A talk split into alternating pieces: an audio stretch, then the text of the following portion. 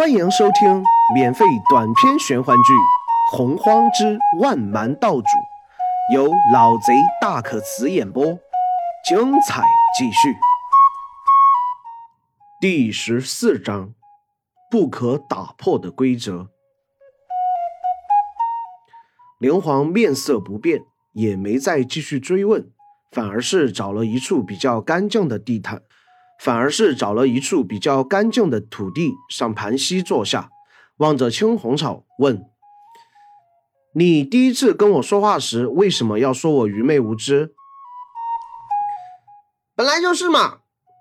清官不自觉地撇撇嘴，眼角的余光一扫，发现灵皇面色有些不善，这才收口，缓缓说道。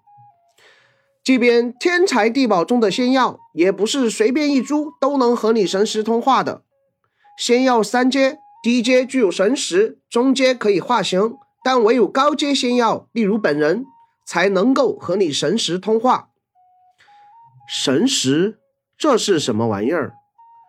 灵皇面色不变，略微思索一下，就提出自己的问题。呃。清官用看怪物的眼神打量了灵皇一眼，但是灵皇面色平静如海，根本看不出什么反应。清官方才不甘地收回目光。神识就是你昨晚那样，将精神附着于灵气中，形成一个神念。你和大地的对话就是用的神识。真不明白，你既然不懂神识是什么，又怎么会用呢？灵皇心中有些骇然，想起前世曾在小说上见过的这两个字，有些微冷。玄寂不理会清冠的不解，就问道：“你昨晚知道我和大地通话了？”清冠不置可否的撇撇嘴，算是默认下来。那好，我问你，你也是混沌本源所化，自当和本源连为一体。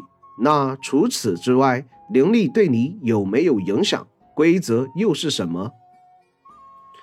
清官微微颔首，目中荧光闪烁了好一会儿，才徐徐开口：“怎么说呢？灵力其实就是一种超脱本源之外的存在，但是又依赖于本源。本大仙对这个问题并没有深入的思考过，因为本大仙自降世以来，还是第一次看见别人提出这个问题。”至于规则嘛，清官说到这里，脸色露出一丝无奈和悲哀。规则是与混沌本源并存的东西，它不依附于本源，它不能产生生命，但是它对所有的生灵都起到限制作用。没有生灵可以打破这种规则，也没有人可以感悟甚至掌握。没有人？你的意思是，即便是大神之类的前辈，也不能掌握了？灵皇神情略微有些错愕，大神之类的人物都无法掌握，怎么可能？事实就是如此，尽管我也不想相信，但就是这样。大神之辈的存在，甚至更高的红军老祖等人，可以明目规则，却是不能够掌握，除非他们的修为再进一步，否则就是纸上谈兵，根本无法实现。还要再精进一步？清官，你是不是在骗我？到了红军始祖的地步，不就是天下间最高的存在了吗？灵皇眉头略微一皱，不明所以。清官也是一声叹息，目中露出不解、茫然和向往。当然有了，但这样的能力，我想是不可能发生的。我等都是混沌本源分化而成，若是有一天再能够掌握规则，怕是天地间。再没有什么东西可以让我们忌惮的了。混沌古体，先天古明，想要突破规则的限制，是为了什么？我不知道。但我也向往能够掌握规则的那一天。如若规则真的掌握在我手中，就是真的脱离药草，化成人形，都是十分轻易的事情，我也就能真正的解脱了。清官说到这里的时候，脸上露出淡淡的悲哀。灵皇怔怔地望着眼前的这棵青红草，心中喟叹。旋即无奈地摇摇头：“也许我会知道，正如你期盼能够脱离青红草本体，成为一名真正的先天古民一样。而先天古民，即便是拥有了上千年的寿命，却依旧在追求更远的长生不死、超脱轮回。连环忽然想起前世的父母，若是真的能够长生不死、超脱轮回，恐怕自己也不会穿越到这里了吧？或许吧，规则不是我等可以打破的，但是未来的你却不一定。清官说话的时候，转脸看向连环，眼中神情平淡，似乎带有一丝试探的意味。呵呵。你倒是说笑了，你都无法明悟规则，我又怎么可能明悟？不过若真有这么一天，我倒是想知道自己究竟都能做成什么。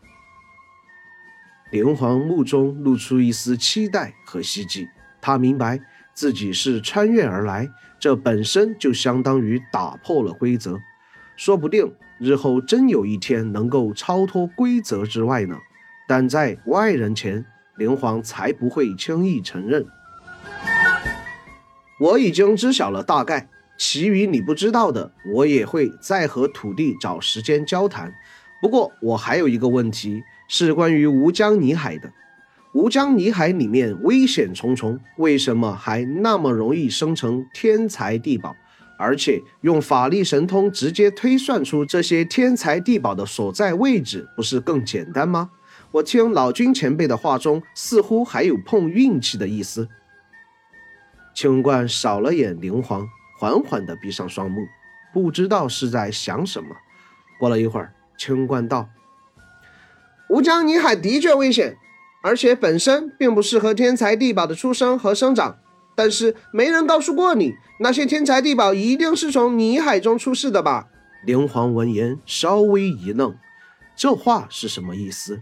难道吴江泥海中还有其他的一些并不建立在地面之上的存在？吴江泥海的上空飘散着许许多多的岛屿，因为吴江泥海特殊的地理位置，附近悬浮的岛屿就形成了独有的一套奇观，正如同太上学堂的建筑可以悬空而立一样，那些岛屿同样可以。大部分的岛屿形状各异，岛上的环境也千差万别，故而天才地宝很容易降世。至于你说的依靠法力神通来推算，那是不可能的。不可能！灵皇面色古怪，暗道：天眼算法也不行。哼，这个世界上一共有三类是超出轮回的存在，因为不入轮回，生死道消，根本不可能依靠天眼道法推算出与其有关的信息。一类是仙药灵草，一类是各种法宝。一类是幽冥世兽，这三种存在在轮回大道中无迹可寻。